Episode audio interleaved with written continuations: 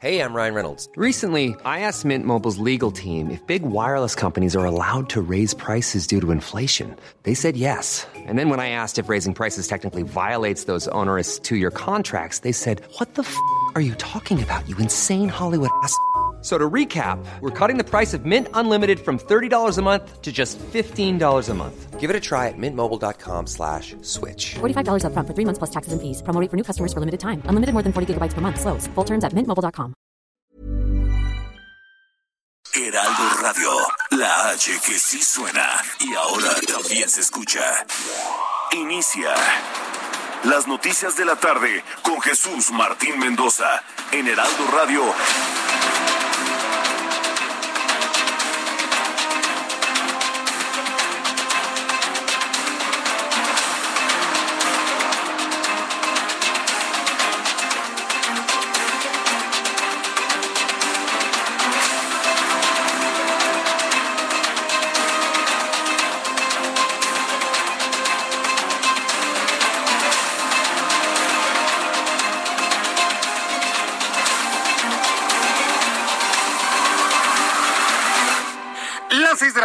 Punto, hora del centro de la República Mexicana. Bienvenidos, muy buenas tardes. Iniciamos el Heraldo Radio correspondiente este viernes 7 de mayo, 7 de mayo del año 2021.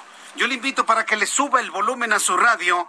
Estamos concluyendo una semana muy, muy intensa de información. Yo no recuerdo una semana tan intensa, tan dolorosa con el accidente, incidente, tragedia de la línea 12 y bueno, pues evidentemente ante una andanada política para culpar a quien no tiene la culpa.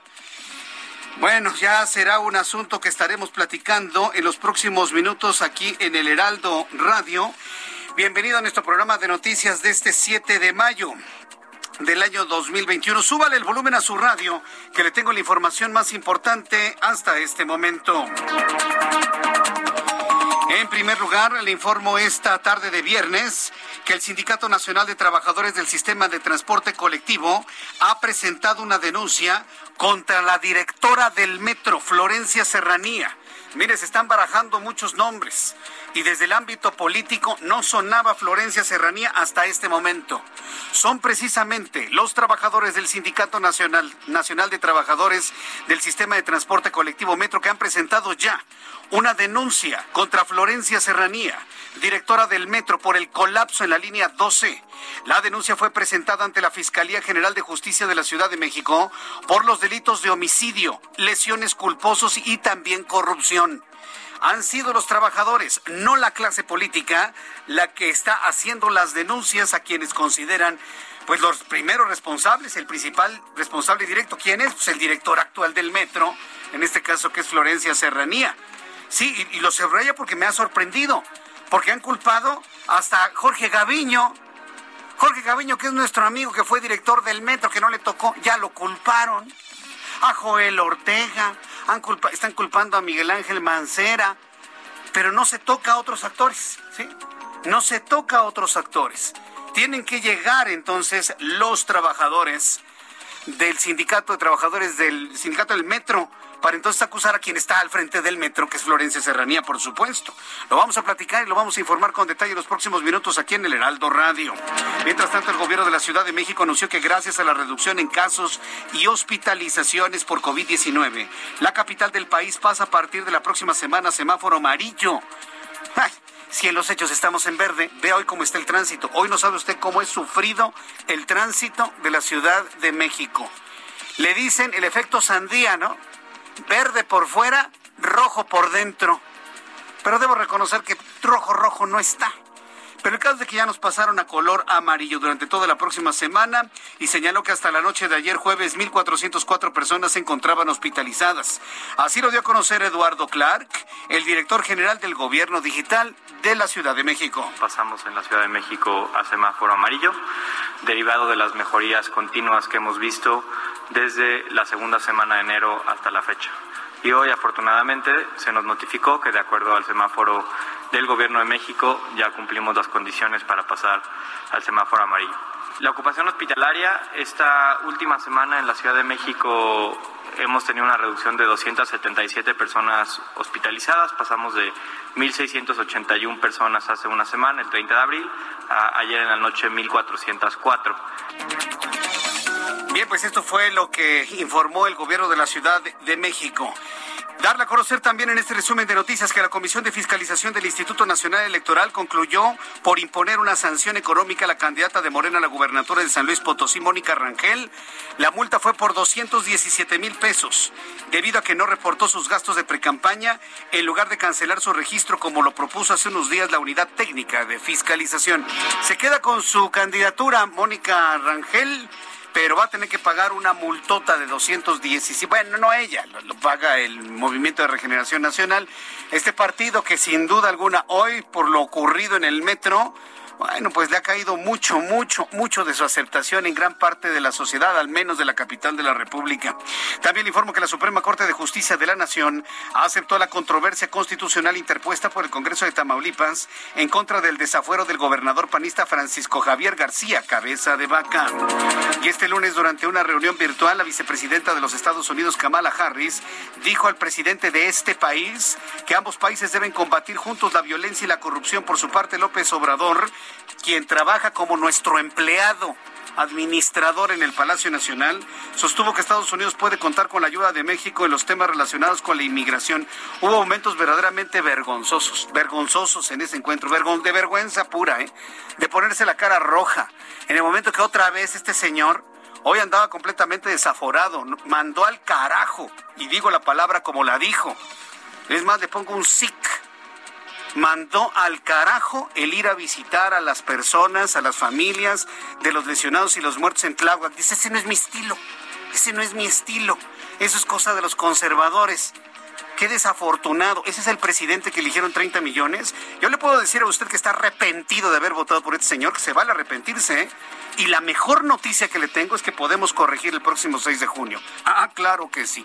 Y después de eso, habla con Kamala Harris recordando lo que dijo Porfirio Díaz. Pobre de México tan lejos de Dios y tan cerca de los Estados Unidos, bueno, no se aguantaba las risas de burla Kamala Harris. Bueno, estaba como diciendo, ¿con quién estamos hablando? Tiene usted que ver las imágenes en el programa de Heraldo Televisión. Yo se lo tengo ahí en mi cuenta de Twitter, arroba Jesús Martín MX. Vea la cara de Kamala Harris y de sus traductores. No, no, bueno. Yo, yo nada más baja. ¿Se acuerda del hijo de Silvestre? Del dibujo animado este muy conocido, un gatito que tiene un hijo gatito, que se ponía nada más una bolsa de papel cada vez que hacía algo ridículo su papá. Ah, bueno. Lo mismo sentía ganas de ponerse una bolsa de papel en la cabeza al ver la reacción de Kamala Harris. Tristísimo, ¿eh? Tristísimo día hoy para la Administración Federal, porque no se puede responder así ante un cuestionamiento válido y tampoco se puede poner en ridículo a todo un país, incluida su sociedad. En este resumen de noticias también le informo que la NASA liberó una imagen satelital en la que alerta sobre la severa sequía que está enfrentando México. La Agencia Espacial Estadounidense señaló en un comunicado que nuestro país está viviendo una de las sequías más generalizadas e intensas en décadas. Al 15 de abril de 2021, casi el 85% del país enfrenta condiciones de falta de agua. Grandes presas en todo México se encuentran en niveles excepcionalmente bajos, lo que agota los recursos hídricos para beber, cultivar y también para regar. Olvídese del riego de los jardines, que por cierto, la, por eso por eso la socialdemocracia y por eso la izquierda critica duramente a las clases acomodadas del país, porque como tienen agüita para darse baños de, de, de faraón, están pensando más en regar jardines que en agua para beber o para bañarse. Y es verdaderamente triste y lamentable que eso esté ocurriendo. Pero bueno, estamos atentos de todo lo que suceda en cuanto a la sequía aquí en la capital de la República y en el resto del país.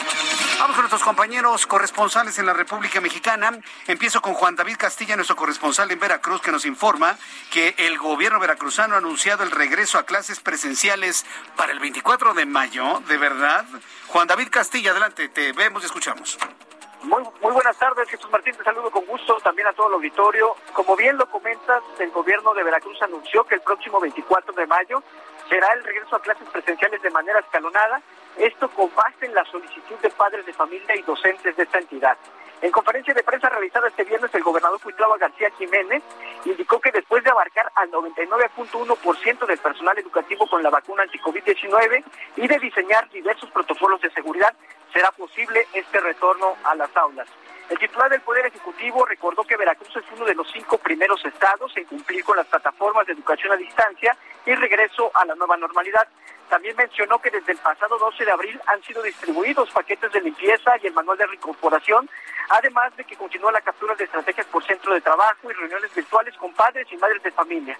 Cabe destacar, Jesús Martín, que esta planeación incluye el acuerdo voluntario de la comunidad escolar por lo que madres y padres de familia recibirán una carta compromiso sobre el cuidado de la salud de sus hijos. Todavía va a ser voluntaria esta situación, Jesús Martín, sin embargo comentan que eh, los lineamientos serían aplicados para garantizar la seguridad de los casi 560 mil estudiantes que hay en Veracruz y más de 42 mil docentes en esta entidad. Cabe mencionar, Jesús Martín, que este estado se mantiene en semáforo verde de bajo riesgo de contagio con 59.960 casos positivos acumulados y 9.541 defunciones por coronavirus. Jesús Martín, este es el reporte. Muchas gracias, Juan David Castilla. Un abrazo, buenas tardes. Hasta luego, que te vaya muy bien. Saludo con mucho gusto a Claudia Espinosa, nuestra corresponsal en el estado de Puebla. Adelante, Claudia. Hola, ¿cómo estás? Jesús Martín, saludo con gusto a ti y a los amigos del Heraldo Media Group. Pues este día el gobernador de Puebla, Miguel Barbosa Huerta, dio a conocer que la capital del estado se encuentra ya en semáforo amarillo epidemiológico, con lo cual las seis regiones en las que el gobierno del estado dividió a la entidad para medir el nivel de contagios ya están en amarillo, por lo que la entidad finalmente a nivel estatal se encuentra en ese color eh, de acuerdo a los contagios de COVID-19. En ese sentido, el mandatario estatal señaló que revisarán el decreto que está vigente y que bueno terminaría hasta el 31 de mayo para determinar si es posible que algunas de las actividades económicas que la entidad todavía permanecen cerradas, como es el caso de conciertos, de teatros o de actividades como ferias eh, tradicionales, pudieran abrir sus puertas, pero esto se estará analizando la siguiente semana. Por lo pronto y con esta medida, pues el gobernador señalaba, se ha visto cuál es el trabajo de la sociedad poblana para mantener las medidas sanitarias. Hay que mencionar que aquí en Puebla hay más de 83 mil casos acumulados de COVID-19 y 11.954 defunciones a causa de este virus. Es la información que se ha generado desde Puebla. Muchas gracias por la información, Claudia. Muy buenas tardes. Hasta luego, muy buenas tardes, nuestros compañeros corresponsales en la República Mexicana. Reloj, 6 de la tarde, 12 minutos, hora del centro del país. Saludo con gusto Israel Lorenzana. Vamos con nuestros compañeros reporteros urbanos, periodistas especializados en información de ciudad.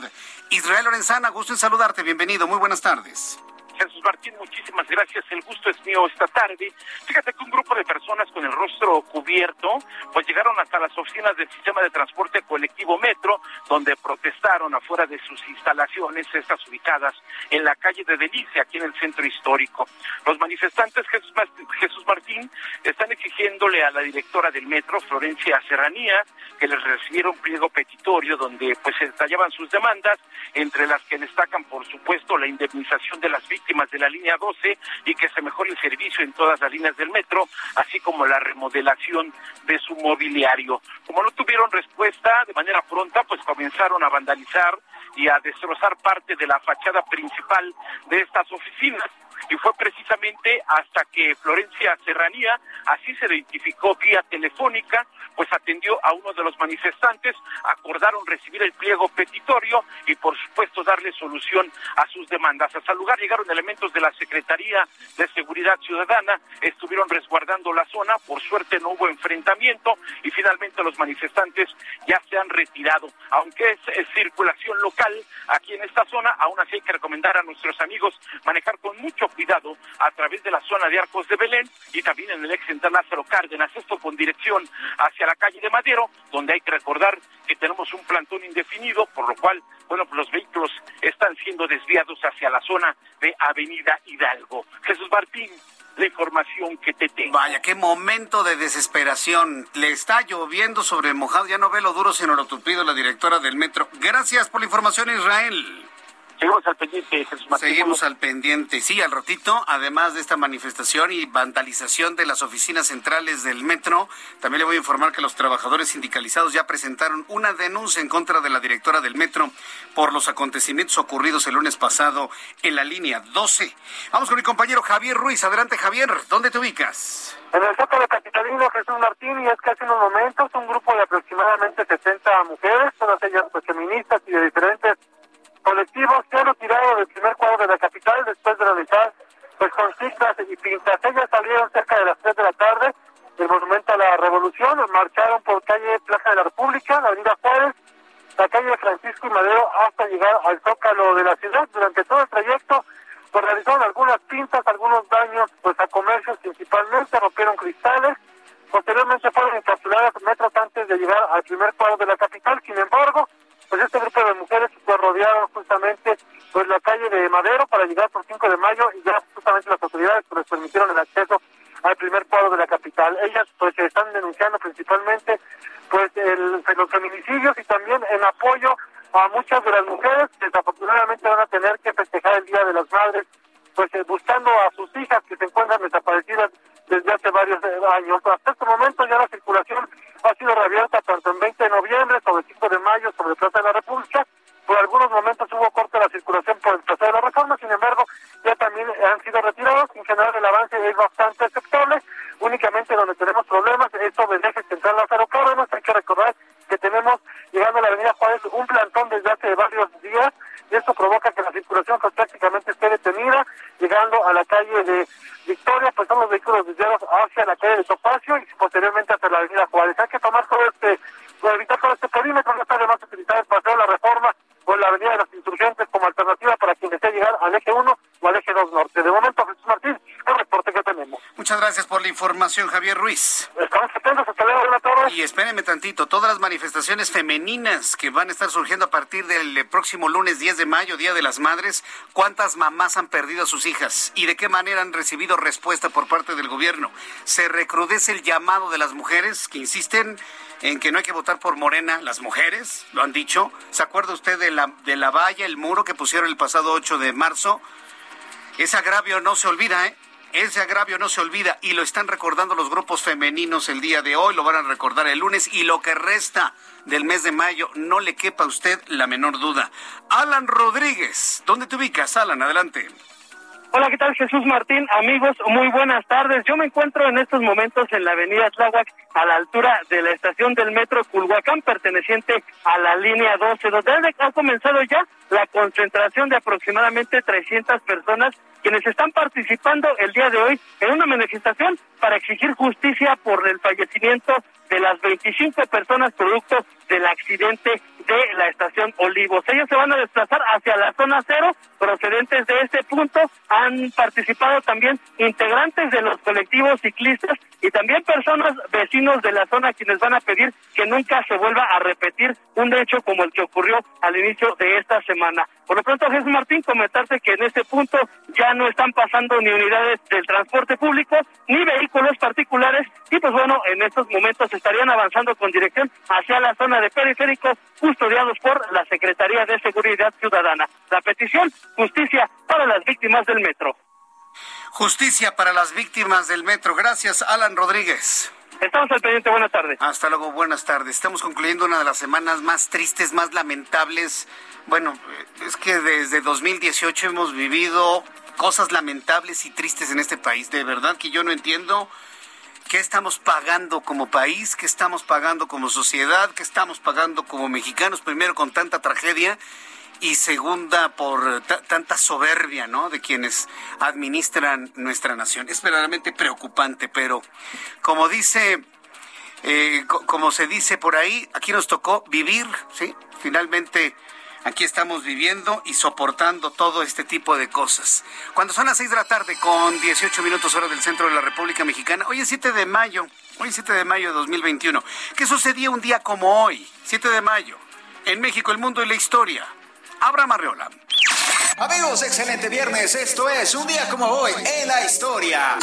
1780. Nace Ignacio Aldama, abogado que se unió a la lucha insurgente encabezada por Miguel Hidalgo. 1824. En Viena, Beethoven estrena la novena sinfonía. Y ese mismo día, pero también de ese mismo año, se erige el Estado de Nuevo León. 1946, en Japón se funda la compañía Sony, con tan solo 20 empleados. 1973, el periódico The Washington Post gana el premio Pulitzer por su investigación en el caso Watergate. Hoy es el Día de la Radio en Rusia. Esto es porque se conmemora la creación de la radio de 1895 por el inventor Alexander Stepanovich. Hoy. Amigos, esto fue un día como hoy en la historia. Excelente fin, Jesús. Amigos, hasta la próxima. Igualmente, Abraham Arreola, hasta el próximo lunes. Ah, por cierto, hoy hay una efeméride muy importante. A ver, señores taxistas, suban el volumen a su radio. Hoy es día del taxista. Pero ¿sabe qué? Se, amplía, yo creo que a todos los servicios de transporte de pasajeros privado. Entonces, para nuestros amigos taxistas, para nuestros amigos que llevan eh, pasaje por aplicación, para todos ustedes, sí, porque muchos de los que llevan pasaje por aplicación fueron taxistas, ¿sí o no? Y estuvieron en su taxi blanco con rosa, los Ironmans de rojo con dorado y, todos los colores que han tenido los taxis en el centro del país. Y para todos los taxistas de toda la República Mexicana, desde aquí les estamos enviando un caluroso saludo, un abrazo. Señores taxistas, mándenos saludos a través de nuestra plataforma de YouTube en el canal Jesús Martín MX. Jesús Martín MX, sabemos que este programa de noticias se escucha mucho en el transporte público. Me decías que nos escuchaban, ¿en qué ruta? ¿En, en, de las armas a Oceanía. Un, un, camión de los morados, ¿verdad? Es, ah, bueno, pues para nuestros amigos de los autobuses morados, que iba de las armas a Oceanía, bueno, desde aquí les envío un caluroso saludo. Gracias por escuchar el Heraldo Radio. Amigos taxistas, cuando lleguen a sus bases, díganle a todos sus compañeros que sintonicen el 98.5 de FM en la capital del país. 9, 8.5 de FM es la frecuencia de las noticias. Somos los herederos de la mejor radio informativa en la historia y de todo el país. Y créanme que para nosotros aquí en el Heraldo Radio es un orgullo saberlo, sentirlo y ser parte precisamente de esta historia de la radio mexicana. Saludos a todos los que nos escuchan el día de hoy y feliz Día del Taxista. Vamos a revisar las condiciones meteorológicas para las próximas horas. Vamos a revisar las condiciones que habrán de prevalecer durante las próximas horas en todo el Valle de México y sobre todo en el país. Dice el meteorológico que, por cierto, eh, la NASA ha dado a conocer dos imágenes. Al ratito le voy a tener más detalles de esto. Dio dos imágenes de algunas de las eh, de los cuerpos de agua de los cuales se surte de a mí me choca decirle vital líquido, por eso le digo agua, agua, agua, que nos surte de agua al Valle de México. Se ha reducido, bueno, se ha perdido prácticamente la mitad del agua de ese cuerpo de agua. Se ha perdido la mitad de su capacidad. Vivimos la peor sequía en décadas, dice la NASA y lo ha podido confirmar a través de imágenes satelitales. Estamos próximos a que llueva, la información es no. Sí ha llovido, sí llueve, pero la verdad llueve muy poco, ¿eh? Llueve muy poco, no llueve lo suficiente como para recuperar todo el rezago hídrico que tenemos en el país. El Servicio Meteorológico Nacional informa que durante esta noche y madrugada se pronostican lluvias puntuales muy fuertes en zonas de Puebla, Oaxaca, Chiapas y Tabasco. Durante esta noche y madrugada, la interacción del Frente 55 extendido sobre el noreste, Golfo de México y un canal de baja presión ubicado en la sonda de Campeche producirán lluvias puntuales muy fuertes en Puebla, en Veracruz, en Oaxaca, en Chiapas y en Tabasco, así como lluvias fuertes en Tamaulipas, en San Luis Potosí, Hidalgo, Guerrero, Campeche, Yucatán y Quintana Roo. Un segundo canal de baja presión sobre el norte del centro de México asociado con inestabilidad atmosférica superior origina lluvias puntuales en Querétaro y en Durango. Ay, ojalá lloviera más en la zona del Estado de México, de Valle de Bravo. Créame que nos urge que llueva en toda esta parte del occidente del país, todo lo que es el occidente, la zona del Valle de Toluca, en toda esa zona montañosa. Es importantísimo que llueva, pero mire, yo espero que en los próximos meses se normalice la condición de lluvia. Pronóstico del tiempo para las siguientes ciudades, amigos que nos escuchan esta tarde en Guadalajara, Jalisco. Calorón en Guadalajara, 31 en este momento, mínima 17, máxima 31. Amigos que nos escuchan en Monterrey, Nuevo León, también 31 grados, mínima 19, máxima 33. En Mérida, Yucatán, 31 en este momento, mínima 22, máxima 36. Amigos en Oaxaca, en este momento 26 grados, mínima 12, máxima 31. Y aquí en la capital de la República Mexicana, nubladito. Parece que puede llover al ratito. Mínima 12 grados, máxima 26 grados y en este momento 23 grados Celsius.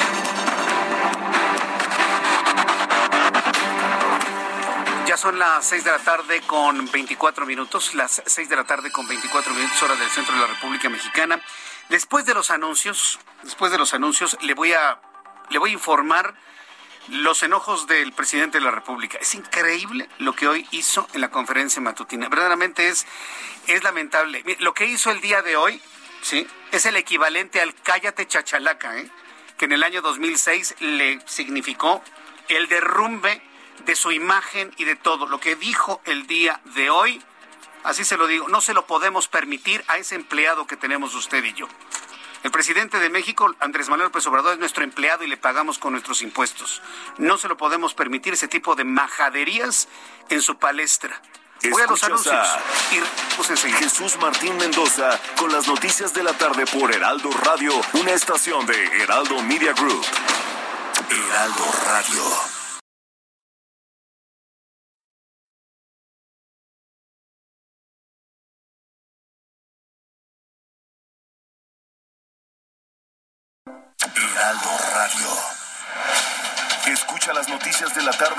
Jesús Martín Mendoza.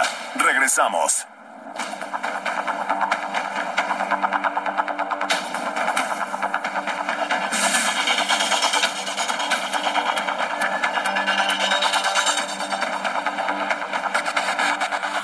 Son las 6 de la tarde con 30 minutos, las 6 de la tarde con 30 minutos hora del centro de la República Mexicana. Bien, vamos a continuar con la información aquí en el, en el Heraldo Radio.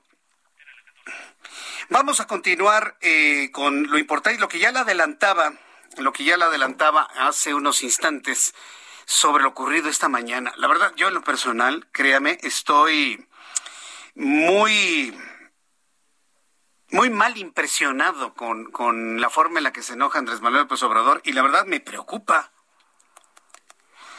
¿Qué fue lo que pasó hoy en la mañana? Y se lo comento y se lo informo, sobre todo porque se lo comento y se lo informo porque no, no podemos de ninguna manera, yo creo que los más cercanos al presidente de la República, permitirle que se, que se enoje de esa manera. Está enojado el presidente, está enojado. Está enojado y está enojado desde el martes desde el martes cuando arremetió contra los medios de comunicación, como les he platicado.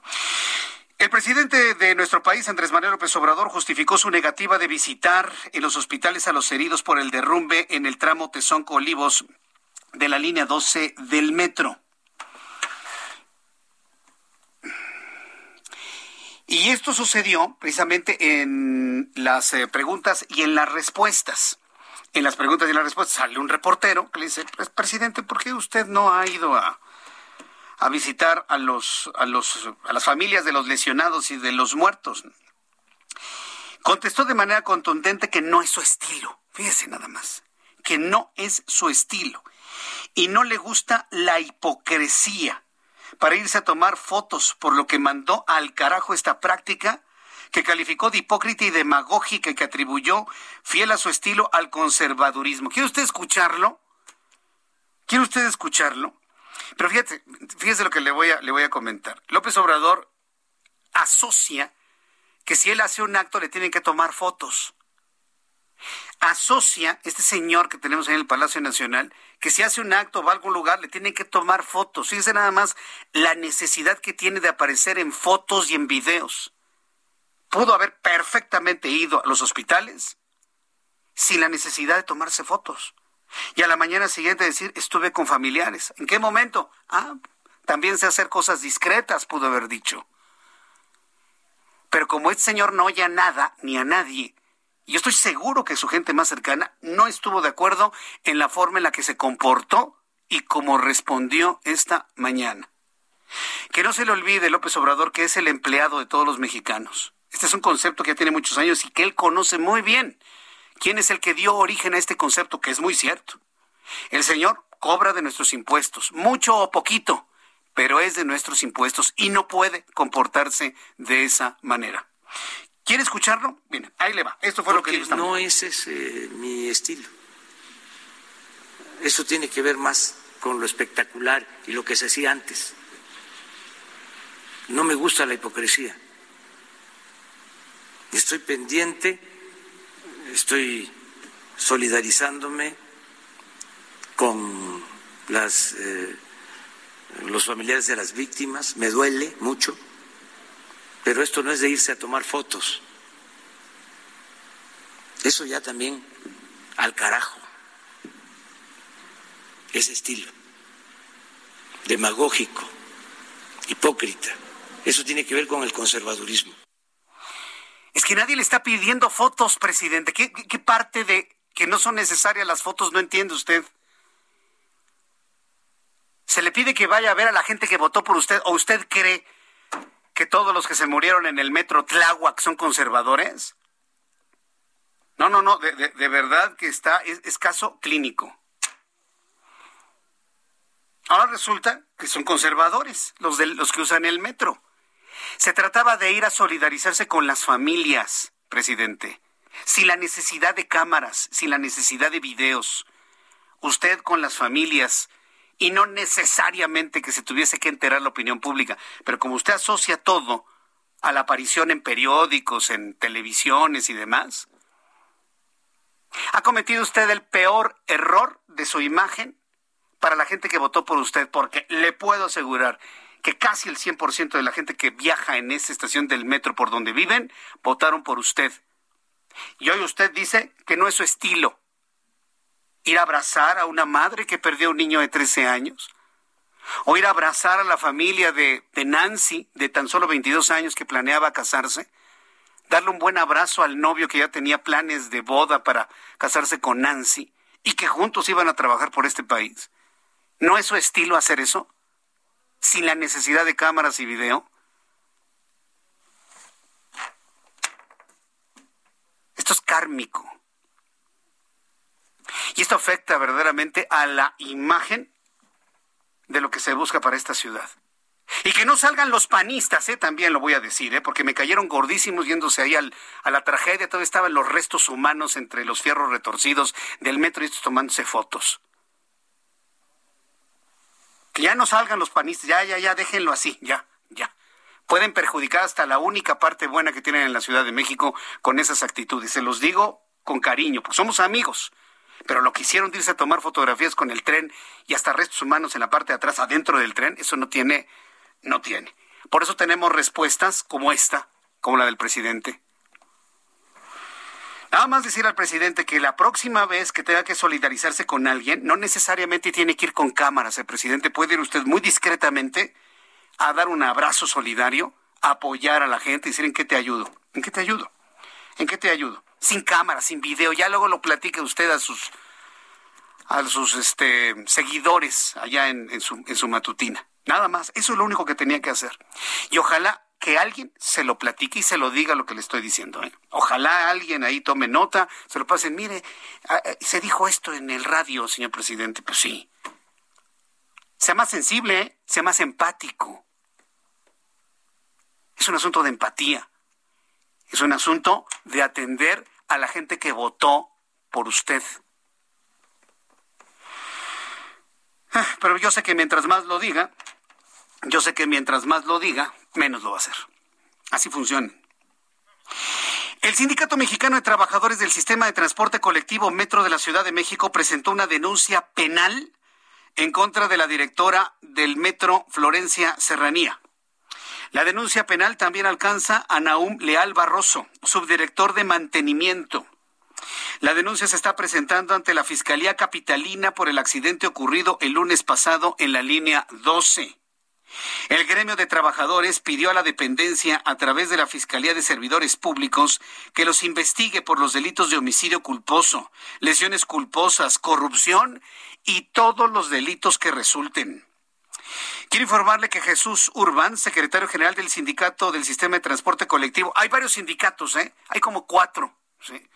Fernando Espino es de unos, Jesús Urbán es de otros, y aquí es algo importante señalar, no necesariamente todos los sindicatos del metro estarían de acuerdo en esto.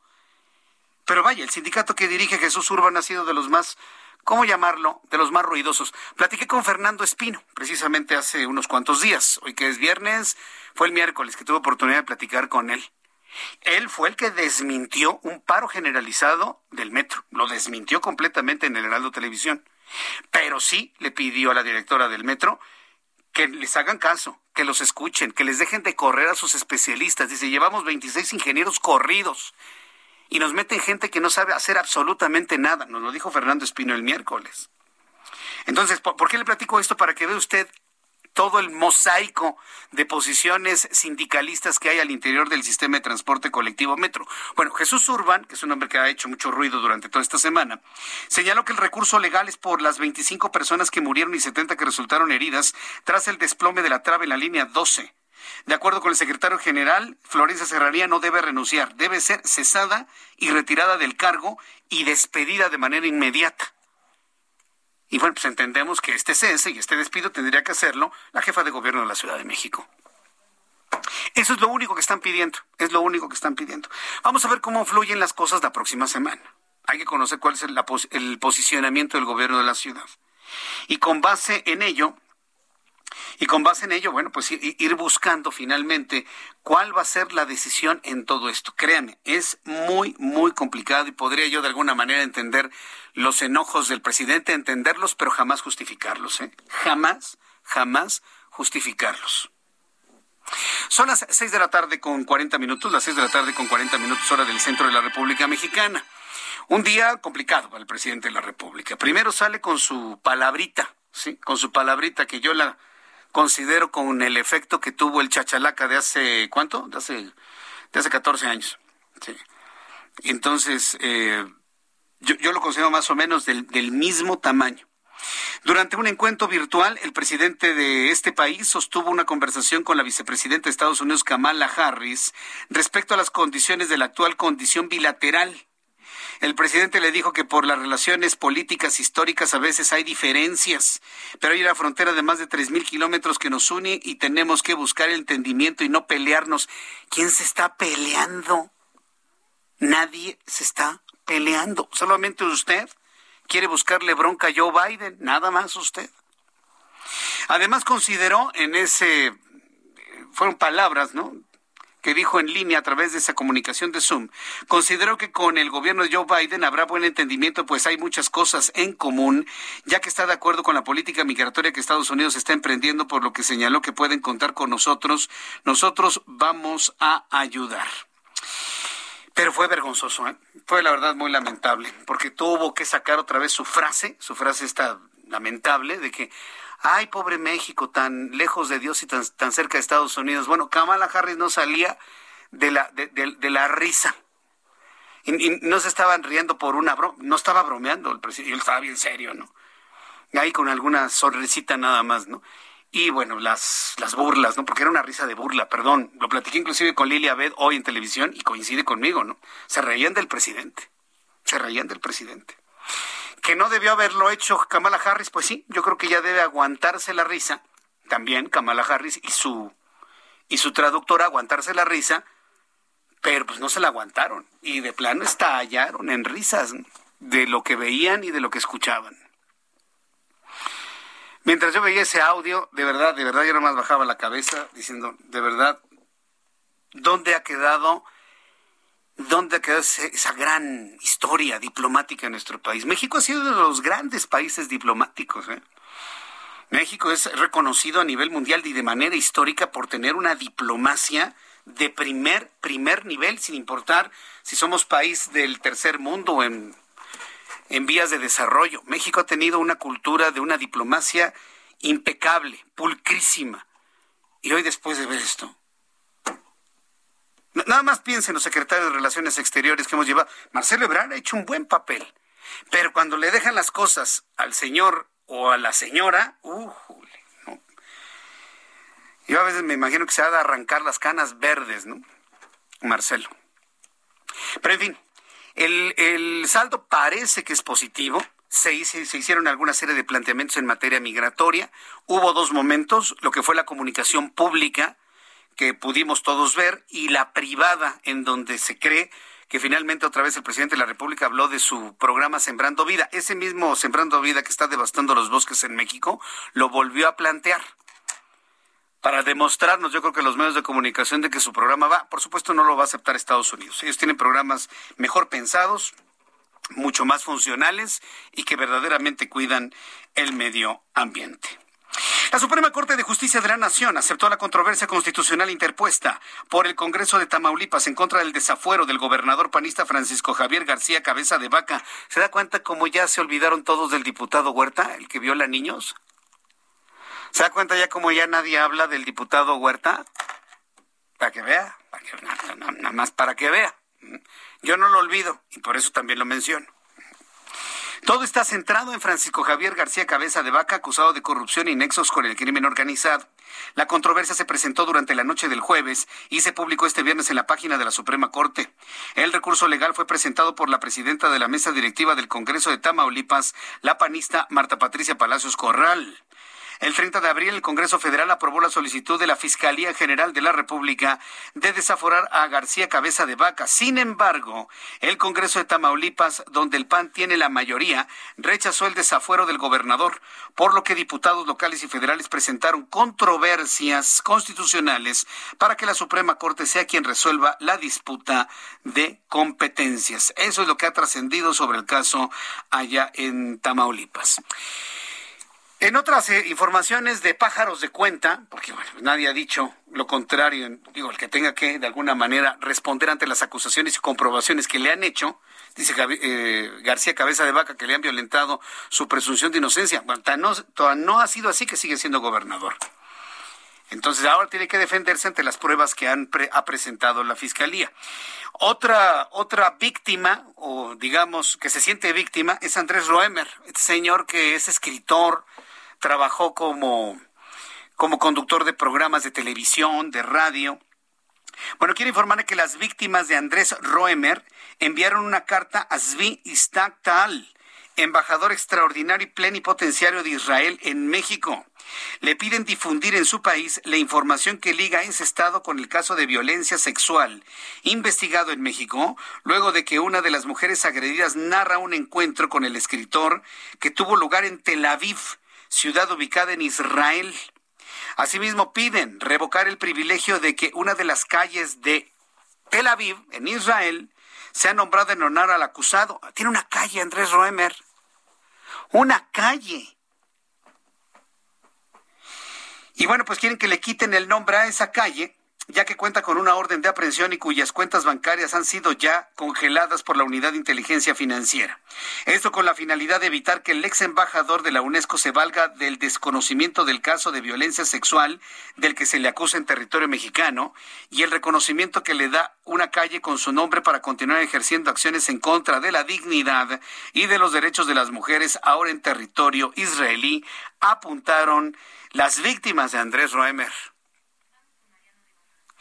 Son las seis de la tarde con 47 minutos hora del centro de la República Mexicana. Hoy viernes eh, me da mucho gusto saludar a esta hora de la tarde a Mariano Rivapalacio. Usted conoce a mi compañero y amigo Mariano Rivapalacio con Bienestar H.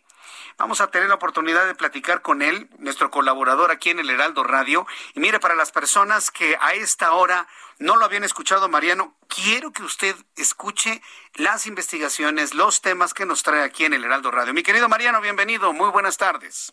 Querido Jesús, ¿cómo estás? Muy buenas tardes. Sí, en esta ocasión nos escuchamos en viernes, pero tengo interesantes datos que quiero compartir, tú lo sabes. Sí. Me gusta mucho participar contigo en tu espacio porque tenemos eh, datos eh, reveladores eh, asuntos importantes que quiero compartir con todos ustedes. Son resultados de un estudio sobre las comorbilidades y sus efectos en la población migrante en el marco de la pandemia por COVID-19, el cual fue presentado durante el conversatorio del COVID-19 implicaciones sociales y económicas hace unos días.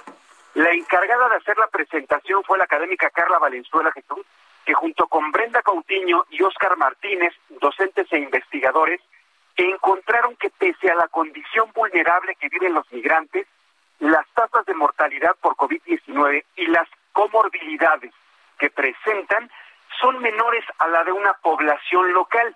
Uno, Jesús, hubiera encontrado o pensaría que la gente que se está moviendo de un punto a otro, pues tiene quizá el mayor riesgo de contagio por COVID-19. No es así según los datos que están presentando en estudio, pero ahí te va más información. La investigadora señala que una persona migrante contagiada de coronavirus, siguiendo un proceso ambulatorio, tiene menor probabilidad de fallecer, mientras que la probabilidad de muerte por COVID-19 en migrantes disminuye en 2.5% si el paciente ingresa a una unidad de cuidados intensivos. Asimismo, la probabilidad en el riesgo de muerte disminuye en 1.6% si una persona migrante proviene de América del Sur en comparación con la población de América Central. Fíjate qué interesante este último dato. Y de acuerdo con los resultados, un migrante con obesidad incrementa la probabilidad de muerte en 1.3%, pero si el paciente se encuentra intubado, la probabilidad de defunción por COVID-19 es 2.3%, además de encontrarse en el grupo de edad de 60 años en adelante, también aumenta el riesgo en un 3% más. Considerando las características de la persona migrante, Jesús, por lo que la población en este grupo, en la, en la población migrante más vulnerable en México en estos momentos, son los que provienen de Centroamérica, porque están expuestas a condiciones de tránsito más severas y caen en situación de irregularidad. Y a esto le agregamos que la mayoría no tiene acceso a servicios de salud y ciertas comorbilidades como la diabetes, la hipertensión arterial, la obesidad, entre otras, están presentes, así como determinantes sociales como la inseguridad alimentaria, el hacinamiento, la falta de agua y el drenaje en los lugares donde se alojan, todo esto junto representa un importante factor de riesgo de muerte para quienes contraen el virus que ocasiona el COVID-19. Y ya para finalizar, Jesús, otro dato revelador es que los contagios en población migrante inician a una edad más joven, por lo regular a los 25 años, y la muerte en esta población también a partir de los 55 años. La Secretaría de Salud Federal registró distintas nacionales que se agruparon en cuatro subgrupos desde que comenzó la pandemia. América Central, América del Sur, Caribe y otros. Estos otros, Jesús, aquí en este grupo que dice otros, interviene la población migrante más numerosa que es de nacional estadounidense. Hubo un registro interesante de movimiento, de movilidad por parte de un grupo interesante que pertenece a los Estados Unidos. En segundo lugar, América del Sur. Entonces ahí lo tienes, quería compartir contigo Jesús, espero se haya entendido, sé que son mucha información, son muchos datos, pero lo que llama definitivamente la atención de este estudio, de este análisis, es que la población migrante tiene menor probabilidad de fallecer incluso por COVID-19 eh, con presencia de pandemia. Esto llama poderosamente la atención. Sin duda, no, pues imagínate un migrante, ¿no? todas las desventajas de salud que tiene, de aseo, de higiene, de alimentación parece que las personas para poder enfrentar correctamente este virus tienen que estar perfectamente alimentadas de manera equilibrada, de manera inteligente. Un migrante pues a veces se pasa días sin comer, ¿no? La, verdad es que está muy interesante este estudio. ¿En dónde podríamos conocer más de esto? Eh, compártenos tus redes sociales, Mariano, por favor. Por, por supuesto que sí, Jesús. Cualquier inquietud, alguna duda que tenga la gente que nos está escuchando que quiera agregar datos, con muchísimo gusto yo les puedo proporcionar la información para que vayan directamente a la fuente de este estudio. A través de mis redes sociales, arroba JM Rivapalacio en Twitter y en Facebook, estamos en Mariano Rivapalacio Yáñez, querido Jesús, para cualquier inquietud o aclaración. Correcto. Gracias, mi querido Mariano. Te escuchamos el próximo miércoles. Fuerte abrazo. Así le hacemos. Excelente fin de semana, Jesús. Buenas tardes. Buenas tardes, es Mariano Rivapalacio con los temas del día de hoy. Son las seis de la tarde con 53 minutos, las seis de la tarde con 53 minutos hora del centro de la República Mexicana. Gracias por sus comentarios, gracias, gracias por sus opiniones. vamos con nuestro compañero Javier Ruiz, está en el Metro Chabacano. Javier Ruiz, vamos contigo hasta el Metro Chabacano. ¿Qué sucede en el lugar?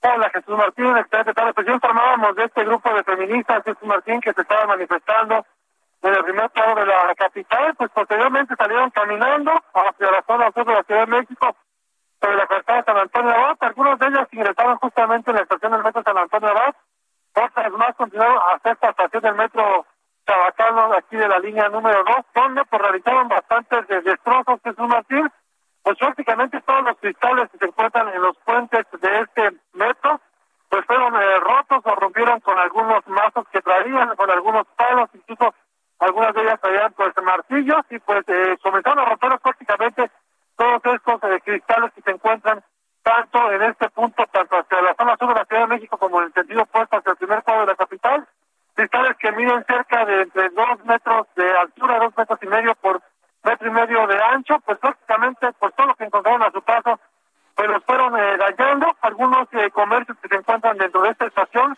pues cuando vieron a estas mujeres, pues inmediatamente bajaban las cortinas, muchas personas pues corrieron, algunas de ellas que traían pues eh, niños o bebés, pues también se espantaron y comenzaron a correr. Ya en estos momentos, Policía de la Industrial pues estaba limpiando pues prácticamente pues estos cristales que también cayeron a gran parte de la calzada San Antonio Abad. Afortunadamente pues lo que podemos observar es que no dañaron a nadie, únicamente pues la movilización principalmente de equipos de emergencia que llegaron a este lugar.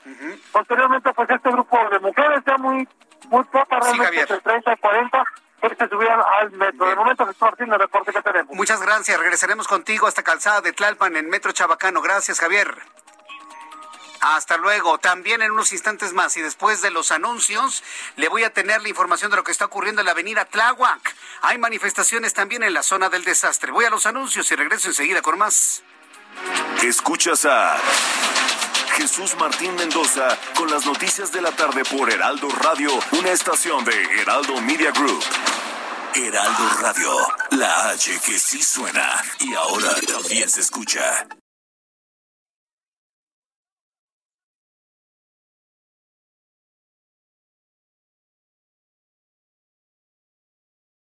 Heraldo Radio. La HCL se comparte, se ve y ahora también se escucha.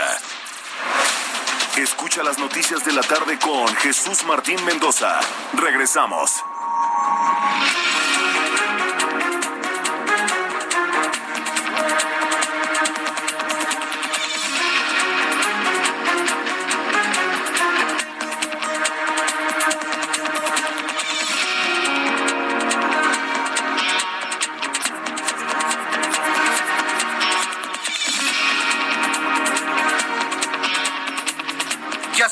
En punto, las siete en punto hora del centro de la República Mexicana. Escucha usted el Heraldo Radio. Le saluda Jesús Martín Mendoza y le presento un resumen con las noticias más importantes.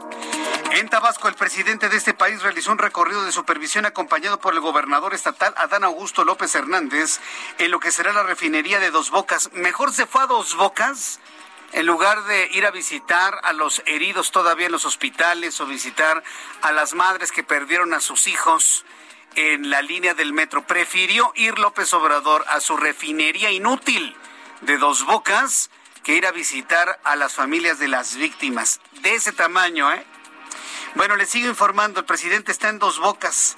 Ahí este señor compartió un video en Twitter desde Paraíso donde aseguró que estaba demostrado que la actividad petrolera puede desarrollarse en armonía con la naturaleza. La inflación en México se ubicó por arriba del 6% durante abril debido a un aumento histórico de los energéticos, así como presiones en alimentos y mercancías. El Instituto Nacional de Estadística y Geografía informó que la inflación, con la cual se miden los precios de los bienes y los servicios en el país, registró una tasa anual de 6.08%, la mayor desde diciembre de 2017. Elementos de la Agencia Estatal de Investigaciones detuvieron a la presidenta municipal de Asunción, Nochistlán, Lisbeth Victoria Huerta. Los primeros reportes señalan que la presidenta oaxaqueña fue detenida junto con varios policías municipales, presuntamente por la desaparición de Claudia Uruchurtu, levantada el pasado 26 de marzo. ¿Cómo, el poder envenena a la gente, verdad? Y el Estadio Azteca ya podrá contar con aficionados en sus tribunas, luego de que se diera a conocer que la próxima semana la Ciudad de México pasará al color amarillo en el semáforo de riesgo epidemiológico. Svital, embajador de Israel en México, anunció que dará a conocer el caso de Andrés Roemer en ese país como lo solicitaron las víctimas. El embajador israelí en México contestó de esta manera la misiva que envió un grupo de mujeres que ha denunciado que Roemer es un violador sexual. Además señaló que empatiza que con su sentir y les aseguró que dará a conocer el contenido de la carta que recibió a las autoridades relevantes en su país.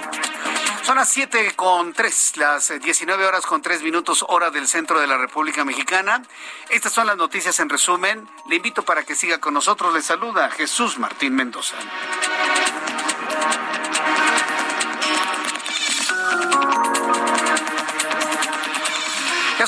con cuatro Ya en este momento el reloj marca las siete de la noche con cuatro minutos. Muchas gracias por sus comentarios, muchas gracias por sus opiniones. A todas las personas que nos siguen, FJMC me dice, nosotros vamos a votar como corresponde cuando Morena no tenga mayoría que se cree, la se cree la comisión de investigación de la línea 12 que se proteja a las comisiones existentes. Bueno, esto será hasta septiembre. Votamos en junio, cambia la configuración del Congreso y de esa manera, bueno, se pueden hacer muchas, muchas cosas, como por ejemplo imagínense, construir una refinería cuando ya el petróleo va de salida. Erika Radilla Ortiz, este presidente es de lo peor que quiere, de lo peor, no quiere al pueblo, es un ambiente de poder ni un voto a Morena.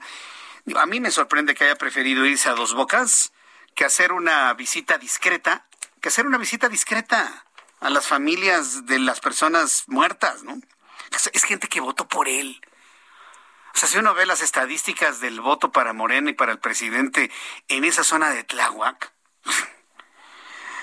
no, no, es, insólito lo que estamos viendo, ¿no? Dice Vic Arracadas, refinería, Tren Maya, Aeropuerto, Santa Lucía, son construcciones de cuarta que no son útiles. Mira, en un momento dado podríamos hablar de la utilidad, pero urgentes no son, ¿eh? Urgentes no son. A mí no me urge tener un trenecito que esté dando vueltas en la península. No nos urge, ¿eh? Ni va a sacar a los pueblos originarios de la pobreza y no va a servir ni para la cosa. ¿eh? El aeropuerto no va a operar de manera simultánea con el aeropuerto internacional de la Ciudad de México. Se la afirmo, ¿eh? y va a ser un aeropuerto que se va a quedar el ejército. Y me parece que está bien que se haya actualizado el aeropuerto de Santa Lucía, que Felipe Ángeles ni que la fregada. Ah, base militar de Santa Lucía, base número 3 de Santa Lucía del ejército mexicano, punto.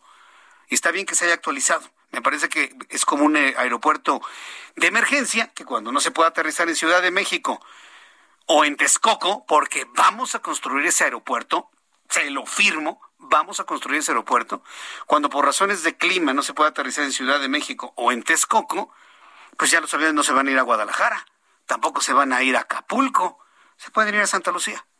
De que tiene una utilidad, sí la tiene. Pero de que sea urgente, yo no le veo la urgencia por ningún lado. Dice Sigmund Román, este 6 de junio no votes por las filiales de Morena porque son PT, Partido Verde Ecologista, PES, Fuerza Mexicana, Súmete, Súmate, Fuerza Social, Elige, son partidos satélite. Es que ya uno no sabe. Mire, le voy a decir qué es lo que más me sorprende de toda esta configuración política. Antes de ir con los reporteros urbanos, le voy a decir qué es lo que me sorprende. Me dicen los partidos satélite de Morena.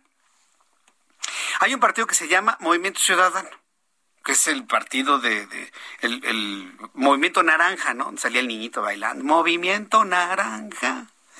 Es más popular la canción que, que las propuestas de gobierno de muchos de sus candidatos. Bueno, ¿quién es el dueño del partido? Dante Delgado. ¿Ha visto usted a Dante Delgado cómo le da, le da, le da, le manda cartas a López Obrador y no lo baja de lo peor? Bueno, en este momento todo indica, porque no se puede explicar de otra manera, que hay un acuerdo entre el Movimiento Ciudadano de Dante, el que le pega a López Obrador y Morena, para que gane Samuel García en Nuevo León. A ver, la política es una disciplina de complicidades y de conveniencias. Aquel ingenuo que crea que, que están velando por el bien de las mayorías, por favor. Ahí, ahí le pongo un ejemplo clarísimo, clarísimo. ¿Cómo se ha referido Dante Delgado al presidente de la República con sus cartas últimamente? ¿Qué posición ha tenido Movimiento Ciudadano, opositor a Morena, no? Ah, bueno, pues ahí, de, eh, de, de facto, una alianza entre Morena y Movimiento Ciudadano en Nuevo León. O si no, pues ¿cómo se explica todo el golpeteo que le están haciendo a Adrián de la Garza? Para que vea para que vea que no todo es definitivo en materia de política. Bien, vamos con nuestros compañeros reporteros urbanos, periodistas especializados en información de ciudad. Israel Lorenzana, ¿en dónde te ubicas, Israel? Jesús Martín, muchísimas gracias. Estamos ubicados exactamente sobre la avenida de los insurgentes, a la altura del eje 1 norte, aquí en la zona de Buenavista. Hemos hecho un recorrido a través de insurgentes, prácticamente desde la zona de la estación del metro Potrero, a través de la zona del metro La Raza, y hasta este punto y hemos ubicado con dirección hacia la zona de San Cosme una circulación totalmente aceptable. Donde ya comienzan los contratiempos es en el sentido opuesto, hacia la zona de Indios Verdes, hacia la zona de la México Pachuca. Hay que utilizar como alternativa la calzada de Guadalupe o bien Congreso de la Unión hasta la zona de Martín Carrera para desplazarse a través de la zona de Centenario con dirección hacia la vía Morelos, hacia la zona de la México Pachuca o también hacia el río de los Remedios. Jesús Martín, la información que te tengo. Gracias por la información, Israel. Hasta luego. Saludo a mi compañero Alan Rodríguez. ¿En dónde te ubicas, Alan? Jesús Martín, amigos, muy buenas tardes. Continuamos dando seguimiento a esta marcha que se dirige con rumbo hacia la zona de la estación Los Olivos en la avenida que En estos momentos acabamos de pasar la estación Lomas Estrella y en este punto, pues bueno, ya se ha generado un caos total por parte de automovilistas y es que la coordinación por parte de la Secretaría de Seguridad Ciudadana no ha sido suficiente.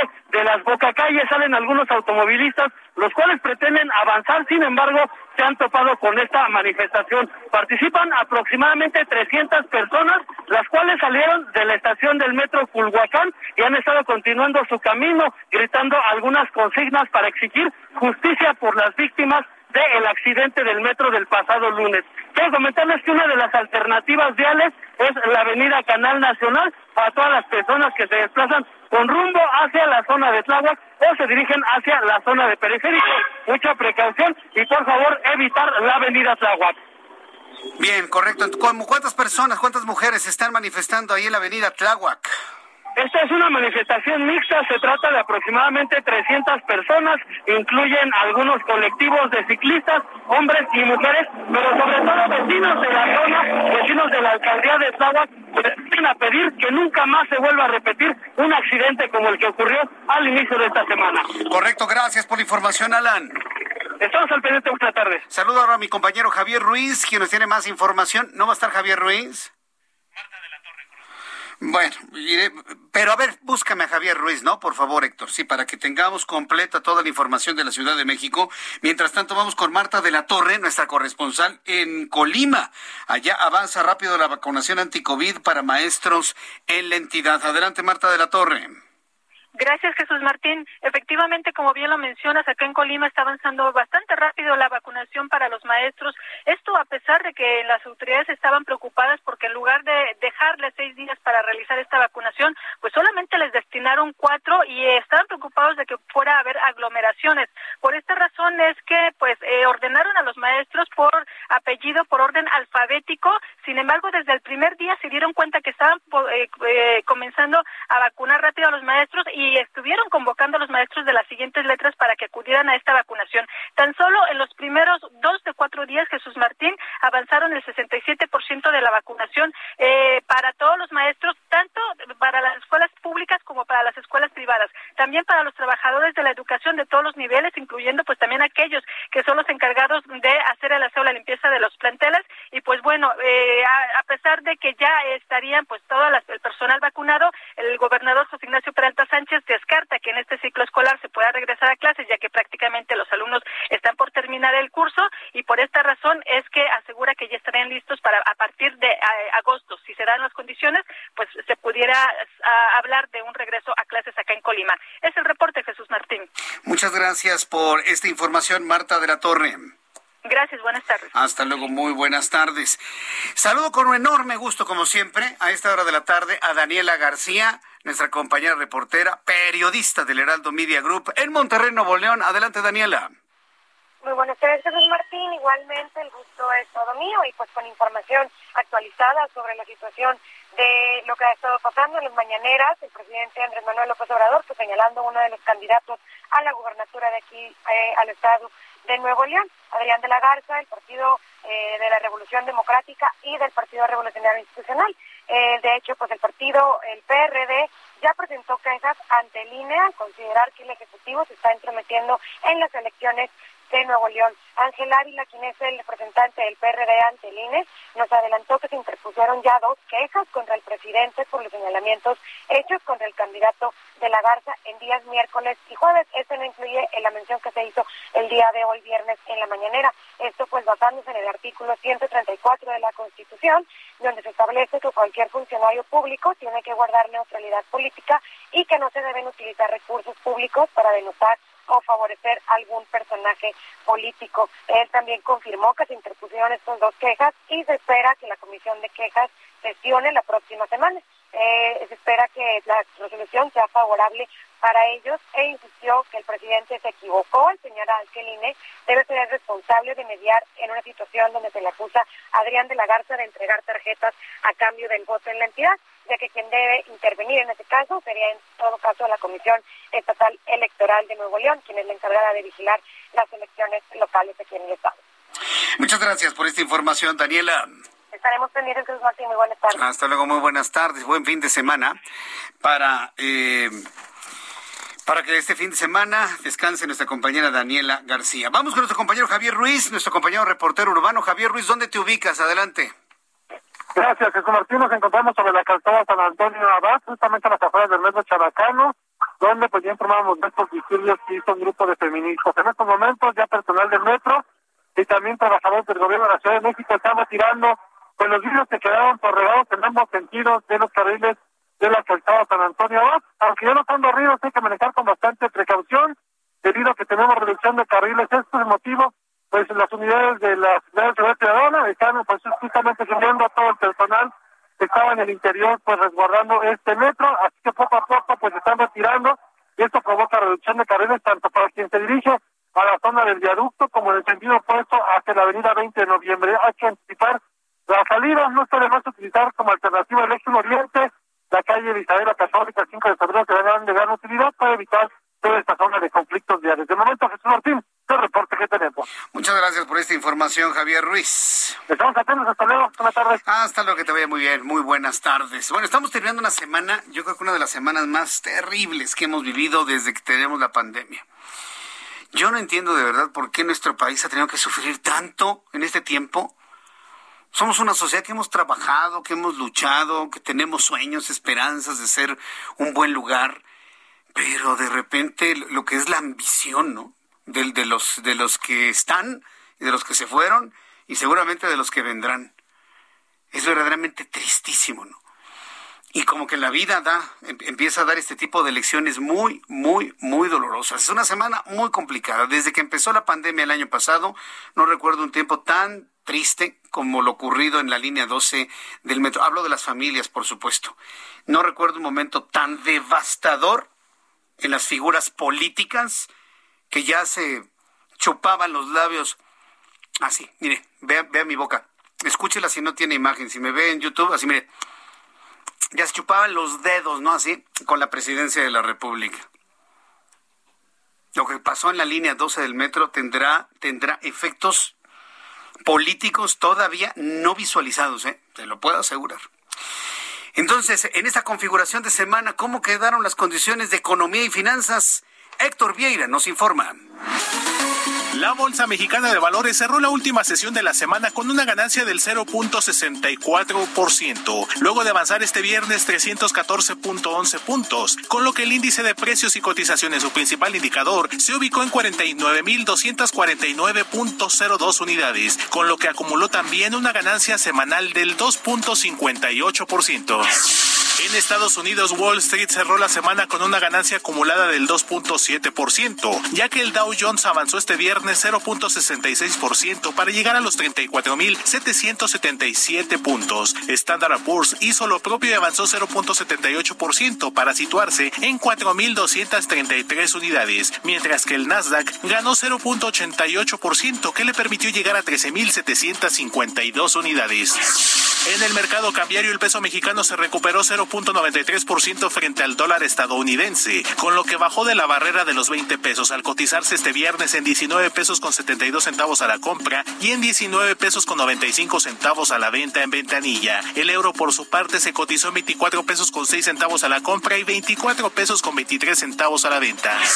El Instituto Nacional de Estadística y Geografía dio a conocer que durante abril la inflación en el país fue del 6.08%, la tasa más alta desde diciembre de 2017, y con lo que suma dos meses consecutivos por encima de lo previsto por el Banco de México, debido a un aumento histórico en los precios de los energéticos, así como presiones en alimentos y mercancías. La Procuraduría Federal del Consumidor reveló que en algunos establecimientos del Valle de México el precio del kilogramo de tortilla llegó a los 20 pesos, debido a un incremento en el costo de la tonelada de maíz a nivel internacional, lo que ha elevado el precio para el consumidor final en prácticamente todo el país.